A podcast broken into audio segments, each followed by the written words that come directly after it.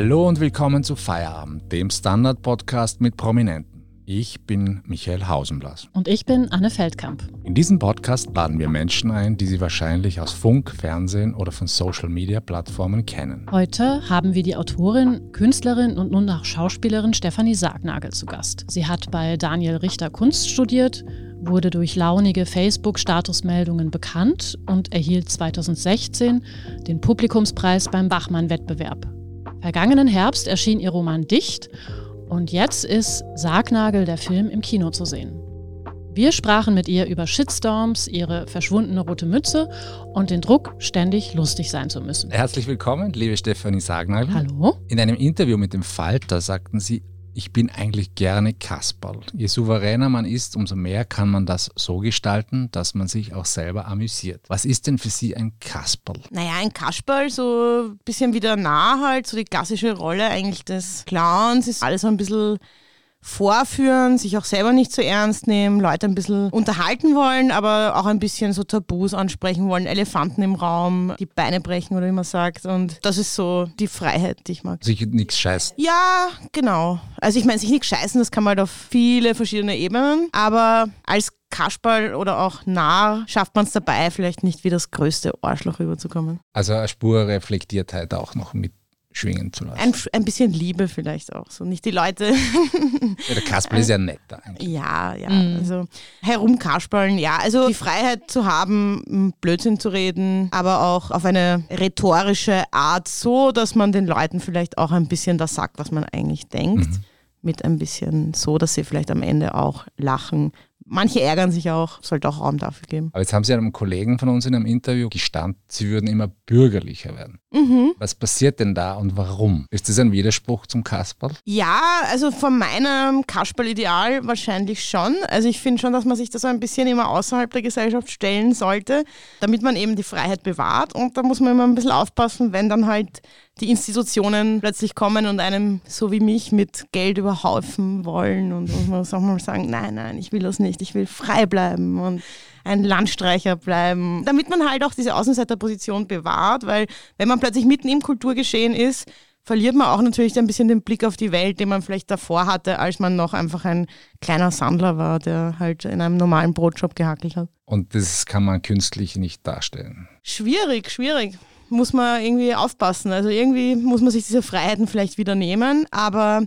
natürlich ändern sich die Perspektiven. Das ist ganz normal. Je mehr Macht man sozusagen hat und Reichweite und auch Geld ist natürlich immer auch Macht.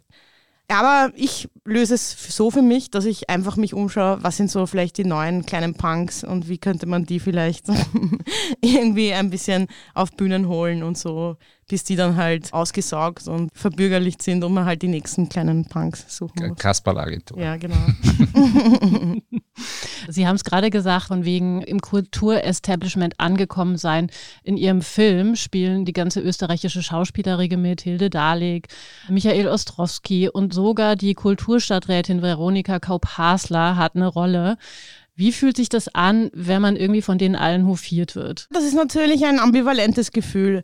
Das mit der Kulturstadträtin ist eigentlich ganz lustig, weil ich das tatsächlich nicht wusste. Ach. Ich war dann beim Vorscreening im Votivkino, da wurde so eine Aufführung gemacht für die Presse und so und das habe ich mir halt auch angeschaut. Und dann waren draußen so Fotografen, die meinten dann, ah, Frau Kulturstadträtin, wollen Sie auch mit aufs Foto? Und ich dachte so, hey, ihr verwechselt die gerade, das ist nicht die Kulturstadträtin, das ist die Hausfrau, äh, die Hausmeisterin im Film gespielt hat. Das ist so eine Schauspielerin. Und dann habe ich das zum ersten Mal gecheckt. Ach so, die haben echt die Kulturstadträtin mit ins Boot geholt, was natürlich cool ist, dass sie da mitmacht. Mhm. Aber natürlich auch so die Frage, aha, macht man sich damit nicht so ein bisschen mhm. leicht? Mhm. Führt denn Erfolg unweigerlich dazu, dass man irgendwie an Glaubwürdigkeit verliert? Oder besteht die Gefahr? Wenn man es so betreibt wie ich, also mein Humor hat ja sehr viel davon gelebt auch, dass es tatsächlich eine eher Stimme aus dem Prekariat war, dass mhm. man da irgendwie ein bisschen über die Lebensrealität abseits erfolgreicher Leute erzählt und auch das eigene Loser-Sein ein bisschen glorifiziert, auch so vielleicht als sogenanntes Empowerment. Und damit natürlich vielen Leuten auch aus der Seele spricht, die halt vielleicht nicht irgendwie auf der Butterseite des Lebens gelandet sind. Genau, und natürlich, wenn man dann plötzlich wirklich Kohle hat und so und plötzlich ein Einkommen, mit dem man eigentlich nicht gerechnet hat und das man vielleicht eigentlich auch gar nicht so gut findet, also irgendwie obszön, sein obszönes Einkommen hat, dann ist natürlich schwierig, klar. Also die Credibility mhm. ist ausverkauft muss man schon sagen. Ja. Wie geht man denn dann mit so langjährigen Fans um, die dann immer so sagen, ah ja, die Sargnagel-Gags damals aus dem Callcenter, die waren lustiger. Denk mir, vielleicht haben sie recht. Also ich habe vor kurzem meine alten Sachen gelesen und dachte mir, Wahnsinn, das war ja noch ziemlich arg. Also auch im Sinne von, ich habe jetzt ein größeres Öffentlichkeitsbewusstsein und schaue halt schon, dass ich nicht jetzt irgendwie rassistische Klischees so reproduziere, das will ich eigentlich ja auch nicht, oder halt nicht irgendwie ursexistische Witze mache. Und dafür hatte ich zum Beispiel damals mit einer Reichweite von vielleicht 200 Freunden, die das gelesen haben, eigentlich noch gar nicht so eine Sensibilisierung und denke mir, bis Stepper, da habe ich schon Sachen geschrieben, die würde ich heute nicht mehr ganz so schreiben. Aber was natürlich sich trotzdem irgendwie ausgeht, weil ich halt eine andere Stimme war noch irgendwie als die Stimme, die ich jetzt bin. Wenn man mehr gelesen wird, muss man sich halt auch überlegen, man macht andere Witze im Freundeskreis als auf einer Bühne. Und das ist auch okay so. Also Humor ist immer total kontextabhängig auch. Mir geht es nicht auch darum, alles weich zu spülen oder so, das will ich auf gar keinen Fall. Aber man bemüht sich wahrscheinlich noch mehr, die zu kritisieren, die es wirklich verdient haben und die vielleicht in einer Machtposition sitzen und jetzt nicht Witze zu machen über die 50-jährige Hausfrau, die zum Zumba geht, weil das irgendwie zu easy ist irgendwie. Und das eh schon genug andere machen. Zu den Opfern noch später. Vom Kasperl zu einem anderen Begriff. Ihr im vergangenen Jahr erschienener Roman heißt Dichtaufzeichnung einer Tagediebin. Mhm. Ich finde Tagediebin ein wunderbar schönes altmodisches Wort. Was bedeutet es für Sie? Tagediebin? Ja. Naja, jemand, der halt in den Tag hineinlebt, flaniert, so ein bisschen ohne Ziel, sich seinen Träumereien hingibt und einfach schaut, was passiert. Haben Sie dafür noch genug Zeit? Oder anders gefragt, wie schaut denn jetzt ein Tag im Leben der Stefanie Sargnagel aus? Sehr unterschiedlich. Ich habe ja tatsächlich den Lockdown deshalb ein bisschen genossen, weil ich das schon ein bisschen vermisst habe. Deswegen muss man eben auch aufpassen, wenn man gerade sehr davon zehrt, von diesem Flanieren und eben nicht irgendwelche Karriereziele verfolgen und dadurch seine Beobachtungen eigentlich erlangt oder so, dann ist natürlich sehr hinderlich, wenn man plötzlich mit Anfragen bombardiert wird. Aber man will diese Anfragen natürlich auch annehmen. Gerade ich, ich habe keine Ausbildung. Also es gibt jetzt nicht irgendwie ein alternatives Berufsfeld, wo ich wieder hin kann, außer jetzt Callcenter. Aber ewig von 600 Euro im Monat leben geht sich auch nicht so ganz gut aus deshalb muss man sich die Zeit halt wieder nehmen. Genau. Also ich werde jetzt schon wieder gefragt nach Dicht und so, was sind meine nächsten Projekte? Und ich denke mir, Alter, keine Projekte. Ich habe halt keine Projekte und schaue halt, was passiert. Und es ist ja auch irgendwie ein Luxus, dass man mal auch eine Zeit nichts machen kann, weil sich kohletechnisch ausgeht. Mhm. Und will lieber schauen, was da so kommt. Also nicht unbedingt alles verwerten müssen. Aber so der richtige Alltag, wie stellt man sich vor? Stefanie Sagenhagel pennt mal bis irgendwann oder stellt die sich einen Wecker oder reißt sich dann das mal. Das geht gar nicht mehr. Ich würde sagen, mein Alltag, da gibt es halt nicht so richtig typische Tage, weil es gibt halt sehr stressige Zeiten. Zum Beispiel jetzt, wo der Lockdown vorbei ist, bin ich eigentlich ziemlich gleich ins kalte Wasser gesprungen. Also im Sinne von plötzlich häufen sich gleich die Anfragen, weil halt die Kultur wieder aufsperrt. Und jetzt bin ich eigentlich schon ziemlich gestresst. Also ich werde jetzt sehr viele Lesungen machen, sehr viel herumfahren. Und das ist natürlich dann wieder ein ganz anderer Alltag, wie wenn mal wieder eine Woche nichts zu tun ist. Also es gibt eigentlich nicht so einen typischen Alltag für mich. Mhm. Aber diese Disziplin dann aufbringen zu müssen, ist okay für Sie. Ja. Nein, diese Disziplin, also mir fällt es schwerer, zum Beispiel die Disziplin aufzubringen, an einem Buch zu arbeiten. Das ist etwas, das mir schwerfällt. Da muss man sich wirklich eine eigene Struktur schaffen, sein eigener Chef sein, sagen, hey, irgendwann muss ich rausgehen, schreiben, dann kann ich mal wieder Pause machen. Also da bin ich eigentlich eher sehr schlecht. Die Disziplin, wenn Veranstalter erwarten, dass ich mit dem Zug ankomme, die bringe ich dann schon auf, weil da sind halt andere dann auch abhängig davon, wenn ich jetzt irgendwie verschlafe. Also ich brauche immer so ein bisschen doch das soziale Gefüge drumherum.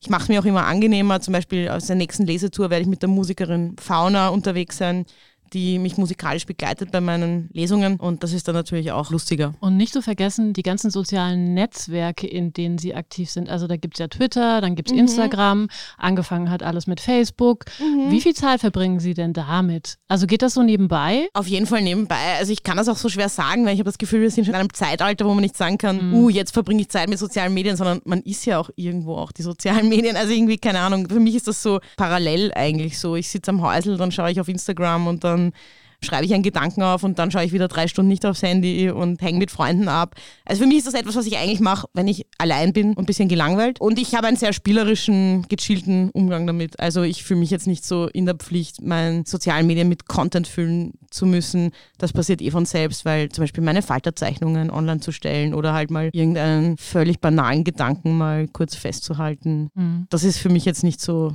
ein Stressfaktor. Und nie gestresst von dem Ganzen? Nicht wirklich. Ich meine, mhm. gerade wenn es nicht jetzt gerade irgendwie ein Shitstorm ist, wo es so 200 Morddrohungen pro Tag gibt, habe ich eigentlich einen recht entspannten Umgang damit. Also mich stört es auch gar nicht, wenn ich dann mal halt nicht im Internet bin eine Woche, weil ich halt was anderes mache. Sie haben 200 Morddrohungen gekriegt? Nein, nicht Morddrohungen, aber halt das Übliche, halt so, du gehörst vergast und sowas. Was heißt üblich? Wie üblich ist das? Naja, also gerade in der Zeit, wo die FPÖ noch sehr aktiv war, die ist jetzt so ein bisschen mh, mm, nicht mehr so einheitlich unterwegs. Dadurch gibt es halt diese gezielten Trollattacken gerade nicht so, aber die gab es ja bei mir gerade 2016, 2017 war das so ziemlich mhm. normal über Monate, dass ich halt 100.000 Nachrichten bekommen habe, was ich dann auch nicht ignorieren konnte, weil das halt in meinem normalen Nachrichtenfluss war von Sachen, die ich auch durchaus beantworten möchte und dann lese ich halt das, das, das. Und so richtige Morddrohungen muss ich immer sagen, was ist eine Morddrohung? Ist eine Morddrohung, wenn jemand sagt, du gehörst vergast? Ich empfinde es als Morddrohung, wenn jemand sagt, ich komme morgen und vergast dich. Dann denke ich mir, okay, das ist eine konkrete Drohung.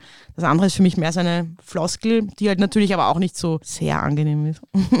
Hört man da ab, wenn man, das muss schon heftig sein, oder? Ja, auf jeden Fall. Ich fand ja auch das Stressige daran fast nicht die Nachrichten an sich. Also die finde ich dann eher oft deprimierend, dass ich mir denke, äh, tut mir irgendwie leid für die Leute, dass sie damit ihre Freizeit verbringen. Also ich stelle mir dann auch immer diesen Menschen vor, wie er da zum Beispiel so einen typischen Standardforum-User, wie er so allein vom Computer sitzt in seiner Wohnung. Es ist ganz dunkel, neben ihm ist so ein halt Chips und er schreibt halt den ganzen Tag Standardforum-Kommentare und dann tut mir das einfach so leid irgendwie. Das macht mich dann irgendwie traurig. Aber persönlich stressen tut mich eher dann die Intensität, also dass halt überall was aufploppt und dass ich ständig gefragt werde dazu und sowas. Ja. Schon mal Angst gehabt? Angst? Mh, hm, nicht wirklich wirklich, nein, weil es tatsächlich doch sehr virtuell bleibt. Es ist noch selten vorgekommen, dass sich das auf die Straße übertragen hat. Und ich glaube, ich bin generell kein ängstlicher Mensch. Also ich habe eher immer ein bisschen zu wenig Angst, was so echte Risiken betrifft. Also da muss ich eher immer aufpassen, dass ich nicht alles zu wenig ernst nehmen. Also, ach, die machen das doch nicht wirklich. Im Grunde sind doch alle Menschen lieb. Oder so. Und dann denke ich, also, ah nein, scheiße, es gibt ja schon so wahnsinnige Nazis, die einen umbringen wollen. Und so. Hätten Sie denn mal Lust, mit so jemand auch auf ein Bier zu gehen und mal wirklich sagen, sag mal, Alter, was geht mit dir ab? Doch, ich bin immer sehr interessiert eigentlich daran, was sind das für Leute, weil ich mir nicht so vorstellen kann, hat er jetzt eher Dreadlocks oder, also ich stelle mir ja meistens Männer vor oder ist das eher so jemand, also ich stelle mir meistens, stelle ich mir vor, so jemand, der so einen Kinnbart hat und so schlechten Metal hört. Das ist so irgendwie so meine Vorstellung von so einem typischen, jetzt eher so Standardform-User. Bei so Neonazis ist es wieder was anderes. Genau, und oft interessiert mich schon so das Gesicht dahinter, weil man sieht das den Leuten ja nicht an, was sie da so dann anonym machen. Und das finde ich dann schon irgendwie faszinierend. Und in echt sind die Leute ja oft viel höflicher und feiger auch, trauen sich oft gar nicht so. Also es kommt dann vor, dass sie in der U-Bahn sitzen und sich denken, ah, das könnte einer Ja, ja, das denke ich mir wirklich auch. ah, das ist ja, was macht der wohl gerade am Handy? Ja, schreibt wahrscheinlich gerade einen Kommentar gegen die Flüchtlinge. So sehen die also aus. Sie tragen ein Guinness-T-Shirt oder so. Ich weiß nicht genau. Und haben ein kleines Kind neben sich sitzen. Also eben, das ist ja oft so diese Ambivalenz dann von Auftritten und von dem, was die Leute schreiben, ist ja auch irgendwie spannend. Ja. Wir haben mit Facebook angefangen. Wie interessant ist eigentlich die Plattform noch? Wir haben irgendwie in unserem letzten Podcast die Irina alias Toxische Pommes da gehabt, die hat gemeint, sie ist eigentlich nur noch wegen der Veranstaltungen auf Facebook. Wie geht es Ihnen da? Ja, also ich habe immer sehr viel Texte geschrieben auf Facebook. Das Bedürfnis hat bei mir eigentlich ziemlich nachgelassen, wobei ich nicht genau weiß, woran das liegt. Ob es daran liegt, dass wir wirklich das Medium einfach nicht mehr so relevant ist oder ich einfach auch nicht so ein Schreibbedürfnis hatte, weil ich dieses lange Buch geschrieben habe und dann ein bisschen faul war. Aber ja, Facebook ist natürlich alt jetzt im Altersdurchschnitt und alle haben ihre, ja, es ist ein Boomer-Medium, wenn man es so nennen will. Und ich benutze es eigentlich auch nur eher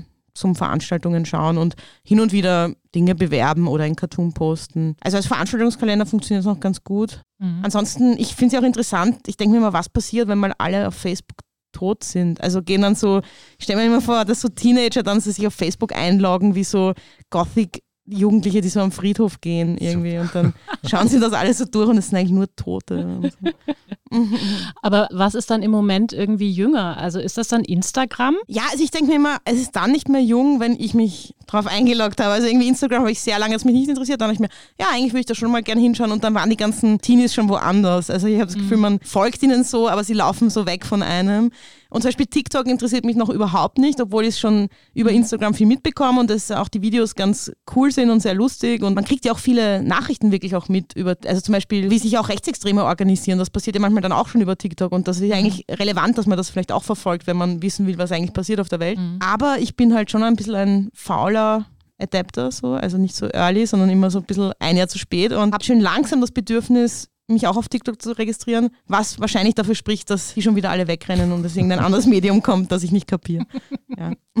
Wir haben gerade die toxische Pommes erwähnt. Wen finden Sie denn im Internet sonst noch lustig? Oder finden Sie die toxische Pommes zum Beispiel lustig? Ja, also die wird ja auch gerade viel so in den Medien interviewt und das finde ich absolut zu Recht. Also ich finde, ihr Mimikspiel ist echt so eins der besten Sachen, die es gerade so in der österreichischen Humorszene überhaupt gibt. Das finde ich auch ganz cool an so sozialen Medien, dass da wirklich Leute, die eigentlich, ich glaube, die ja im echten Leben eigentlich Juristin und hat das so hobbymäßig gemacht und plötzlich kommen dann so komödiantische Talente von Leuten raus, die vielleicht sonst gar nicht die Bühne suchen würden. Also das finde ich sehr lustig. Ist, glaube ich, eh so das, was ich gerade am allerwitzigsten finde von Dingen, die so aufploppen. Aber wie gesagt, ich habe es auch erst viel später, glaube ich, gemerkt als alle anderen. Also ich bin da nie so am neuesten Stand, aber auf jeden Fall jemand, den ich sehr witzig finde. Nochmal zurück zur Karriere. Sie meinten einmal, also ich habe das recherchiert, brav, Karriere sei etwas für Menschen ohne Fantasie. Das machen sie aber doch ganz schön Karriere. Leidet jetzt die Fantasie drunter? Ich habe nicht den Eindruck. Oder wie schützt man sich davor, dass die Fantasie drunter leidet? Ja, das ist ein bisschen das, was ich vorher gesagt habe, dass man aufpassen muss, dass man nicht zu einem Auftragserfüller wird. Also natürlich freut man sich, wenn ein Theater was von einem will, aber wenn man dann plötzlich ein Jahr schon vorgeplant hat, in dem man nur Aufträge erfüllt, dann finde ich, leidet schon für mich. Es gibt ja Leute, die haben einen ganz anderen Zugang zum Kreativarbeiten, aber ich brauche schon auf jeden Fall diesen Leerlauf und diese einfach nur Freizeit, wo ich einfach nur Sachen beobachte und herumspaziere und nicht nur den ganzen Tag im Kulturbetrieb bin, sondern auch an anderen Orten. Weil es sonst stressig wird? Ist das Stress dann? Naja, nein, weil es auch sonst sehr eingeschränkt wird von der Sichtweise. Zum Beispiel bin ich jetzt in der Fahrschule, ich habe im Lockdown die Idee gehabt, ah, ich könnte ja mit 35 jetzt endlich den Führerschein machen und dachte, wow, Fahrschule, urlustig, da fällt mir jetzt so viel ein und da gibt es so viel zu beobachten und da habe ich endlich mal wieder mit Leuten zu tun, die nicht nur Kunst und Kultur machen. Also man neigt dazu dann halt zu selbstreferenziell in seiner eigenen Blase zu bleiben, wenn man halt in dieser Bubble die ganze Zeit arbeitet, weil man halt dort Aufträge erfüllt. Ich brauche schon noch die Zeit zum Tagträumen und alle möglichen Leute beobachten, Straßenbahn fahren und sowas. Apropos Karriere, wie viele Bücher haben Sie denn schon verkauft? Puh, das weiß ich gar nicht, aber Dicht hat sich auf jeden Fall besser verkauft als die anderen, weil es nie so sexy wirkt für die Leute, wenn man sagt, das ist ein Buch voller sozialer Medientexte. Sobald Roman drauf steht, sind die Leute schon mal interessierter. Und es war auch noch davor nicht online, sonst stelle ich eben alles gleich online. Also schwer zu sagen, kann ich nicht sagen. Also Sie sind da nicht neugierig und sagen, ich möchte wissen, sind es 5.000, 10.000? Ja, naja, sich interessiert es mich ja auch, schlägt sich ja auch irgendwie geldmäßig nieder.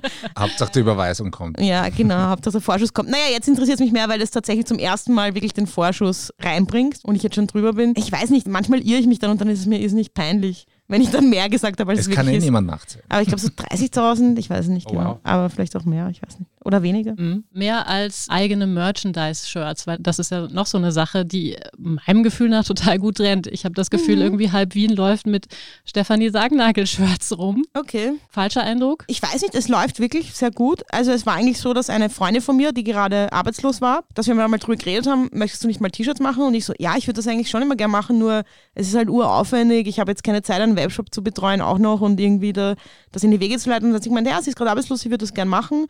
Und die macht das total super und da arbeiten wir mit so einer kleinen feministischen Siebdruckerei zusammen, also mit Katharina Blum von Wiener Unart. Und ja, haben angefangen, diese Tische zu machen und das ist jetzt wirklich so ein kleines Nebeneinkommen, sowohl für sie als auch für mich. Und auch Drucke, Kunstdrucke, also das läuft eigentlich ziemlich gut. Mhm. Wo Stoff, was wurde eigentlich aus Ihrer roten Mütze? Die Frage muss natürlich kommen. Ja, ich glaube, die wurde mir wegtherapiert, ich weiß nicht genau. Also Stimmt es, dass diese psychologisch betrachtet etwas mit Rotkäppchen und dem bösen Wolf zu tun hatte? Sie haben irgendwas in dieser Richtung, ich glaube, bei Stermann Christian erwähnt. Naja, also in der Psychologie macht man dann doch immer gern so Märchenvergleiche. Ich bin mir nicht so sicher, was ich davon halten soll. Aber ja, es ist natürlich alles auch immer irgendwie symbolisch aufgeladen und man macht halt Dinge auch irgendwie unbewusst. Eine Theorie ist auch, dass ich so viel attackiert wurde und bedroht, dass ich vielleicht mich wie eine Zielscheibe gefühlt habe mit dieser roten Mütze. Ich glaube einfach, dass meine Haare so schön geworden sind. Also aus irgendeinem Grund habe ich viel bessere Haare seit vier Jahren. Ohne die Mütze. Und vielleicht ist es nur Eitelkeit, dass ich einfach meine Haare mehr zeigen will. Aber es gibt sie noch. Irgendwo daheim liegt sich eine rum. Das war nicht immer dieselbe. Sie landen dann irgendwann im Dorotheum und Ja, sind dann ja, versteigerte wahrscheinlich, ne? berühmte Mütze. So wie von Jacques Cousteau die Wollmütze. Oder. Im Film taucht die Baskenmütze ja wieder auf. Wie ist das eigentlich so, sich auf der Leinwand anzusehen? Natürlich schwierig, aber es ist nicht so schlimm, wie ich es mir gedacht habe. Also ich bin eben gerade von einem Lockdown-Modus, wo ich sehr privat war und sehr entspannt, plötzlich in diesen Modus der absoluten Exponiertheit, wie man so im Film ist, geraten. Und ich habe normalerweise auch totale Kontrolle über, wie sehr ich mich exponiere eigentlich. Also die Texte, die ich schreibe, die Bühnenauftritte, das mache ich eigentlich immer selber, wenn ich darin eine Rolle spiele. Und jemand anderer hat diesen Film geschrieben, jemand anderer hat Regie gemacht und ich habe quasi ausgeführt, was da angedacht wurde, was natürlich auf meinen Texten basiert. Insofern war das natürlich auch ein Schritt, sich da so zu exponieren mit etwas, was man eigentlich nicht komplett selbst entworfen hat. Mhm. Und natürlich, wenn man es nicht gewohnt ist, ist es immer komisch, sich selber auf Leinwand zu sehen. Aber ich hatte mich wirklich vorbereitet. Bevor ich den ersten Rohschnitt gesehen habe, habe ich mir echt zwei Tage freigenommen danach, weil ich mir dachte, okay, ich werde jetzt einfach mal die ganze Nacht weinen und zwei Tage nicht aus der Wohnung wollen. Und danach muss ich wahrscheinlich mich absetzen, irgendwo nach Bali oder so und nie wieder von mir hören lassen. Und dann habe ich es eigentlich ganz gut ertragen, mich selber zu hören und zu sehen. Also das ist auch eine Gewöhnungssache irgendwie. Und dachte mir, okay, wow, viel weniger schlimm, als ich dachte. In den sozialen Netzwerken und im Buch spielen ja ihre Mutter und ihr Vater immer wieder eine Rolle. Mhm. Gab es den Gedanken, dass die sich im Film auch selber spielen? Nein, also die sind nicht sehr öffentlichkeitsgeil. Also ich frage sie immer nach Einverständnis für meine Geschichten. Meine Mutter mehr, mein Vater weniger. Und das ist ja auch sehr stilisiert. Also das entspricht ja auch nicht mhm. alles immer der Realität. Also meine Mutter ist Statistin, in einer Szene geht sie im Hintergrund entlang. Da war sie zufällig am Set, um mal zu schauen und dann wurde sie gleich so eingebunden. Also wie der Hitchcock. So ganz verschwommen. Genau. Ja, ja genau. sie ist Hitchcock. Ja. Finden denn Ihre Eltern eigentlich lustig, was sie machen? Bekommen die überhaupt alles mit? Also sind die zum Beispiel selber auf Twitter oder Instagram oder so? Oder bekommen die nur die Hälfte dessen, was sie machen mit? Also meine Mutter ist sehr technikaffin eigentlich. Die mhm. hat eigentlich mehr Apps als ich und so mhm. und kennt sich mal aus. Also die schon. Mein Vater, ganz im Gegenteil, Computer sind nicht so seine meine Welt. Und den Humor kennen sie schon. Also in gewissen Maßen ist mein Humor ja auch familiär geprägt und die finden das schon eigentlich auch lustig, was ich mache. Also meine Mutter lacht immer sehr viel und sehr laut, wenn sie auf meinen Lesungen ist. Mein Vater ist politisch sehr anders ausgerichtet als ich. Und über den Humor oder das Anti-Autoritäre finden wir dann manchmal zueinander. Was sagen die beiden denn zum Film? also mein Vater hat gesagt, naja, dafür, dass er so fad ist, ist er ein wenig zu lang. und, und, meine Mutter hat gesagt, naja, wenn die Steffi nicht mitgespielt hätte, hätte man nicht fertig angeschaut. Also ich weiß nicht, vielleicht sind die beiden noch nicht so die Zielgruppe. Es gibt auch Leute, glaube ich, denen er gefällt.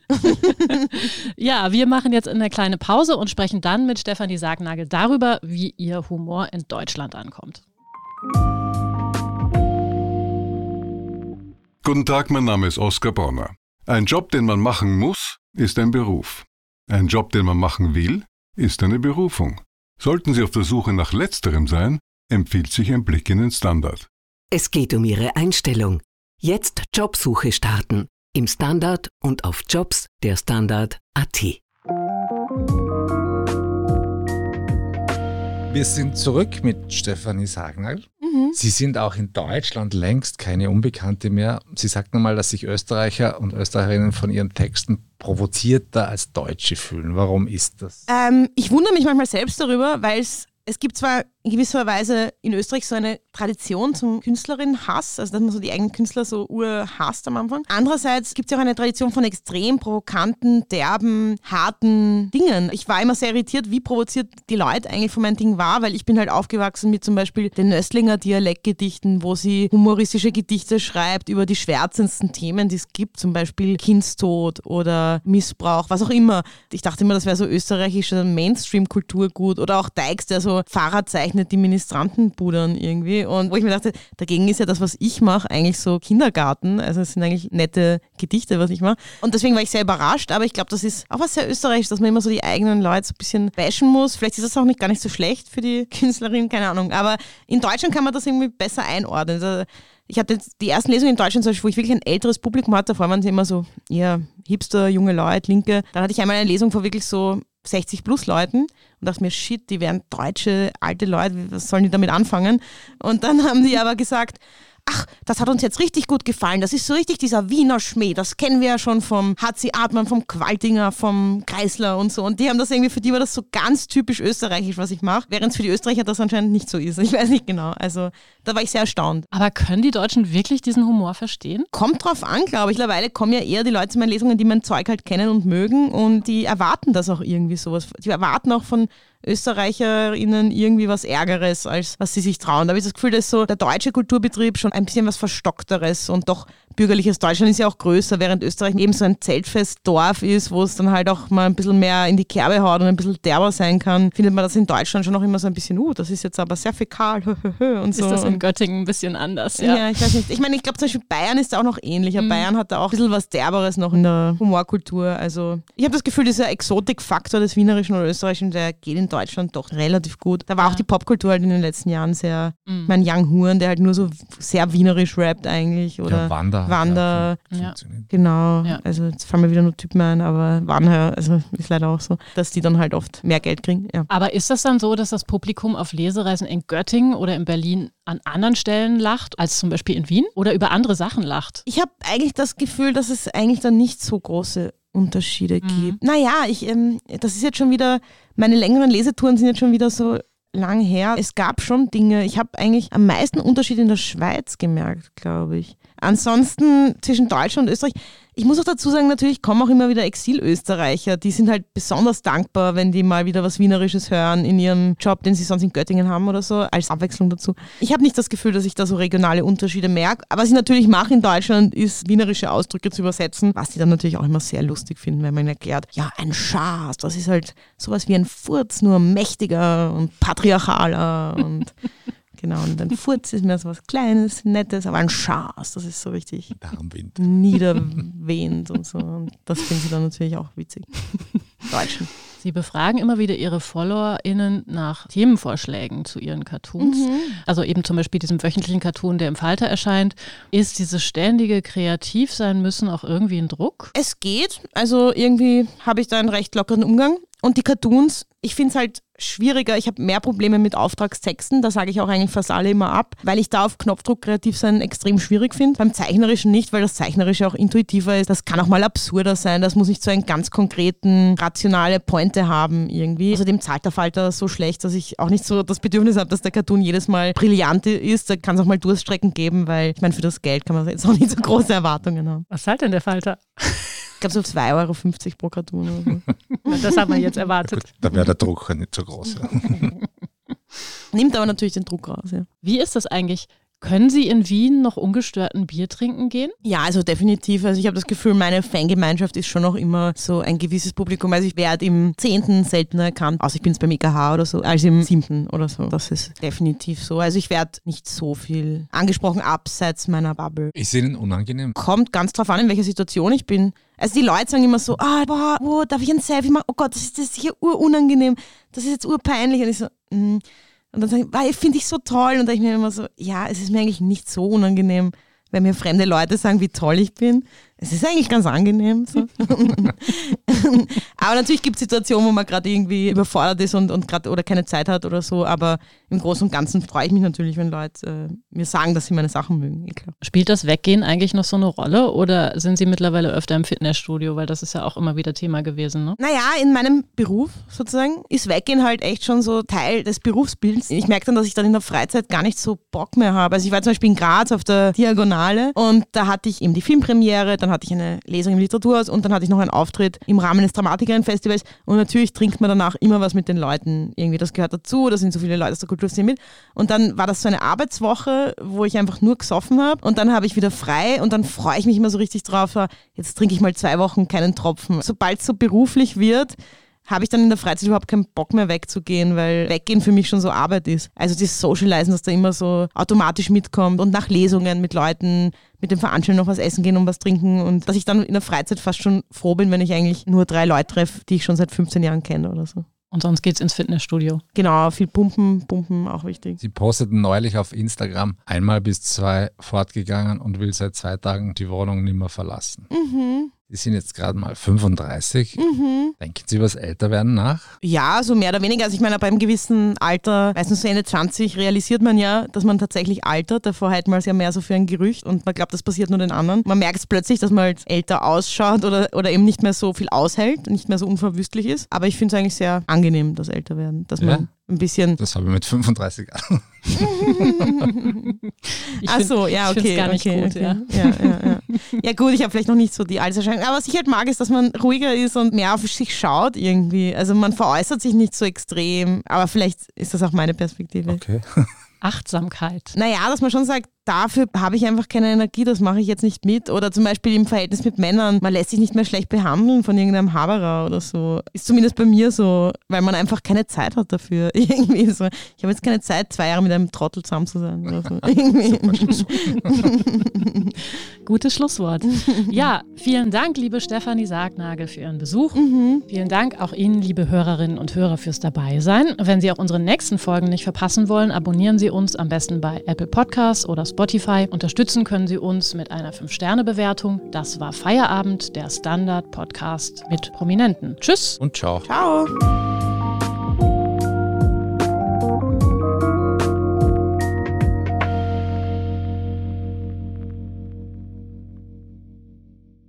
Guten Tag, mein Name ist Oskar Bonner. Wenn man in stürmischen Zeiten ein wenig ins Wanken gerät, den eigenen Weg aus den Augen und die Orientierung verliert, dann ist es sehr hilfreich, wenn man etwas hat, woran man sich anhalten kann. Der Standard, der Haltung gewidmet.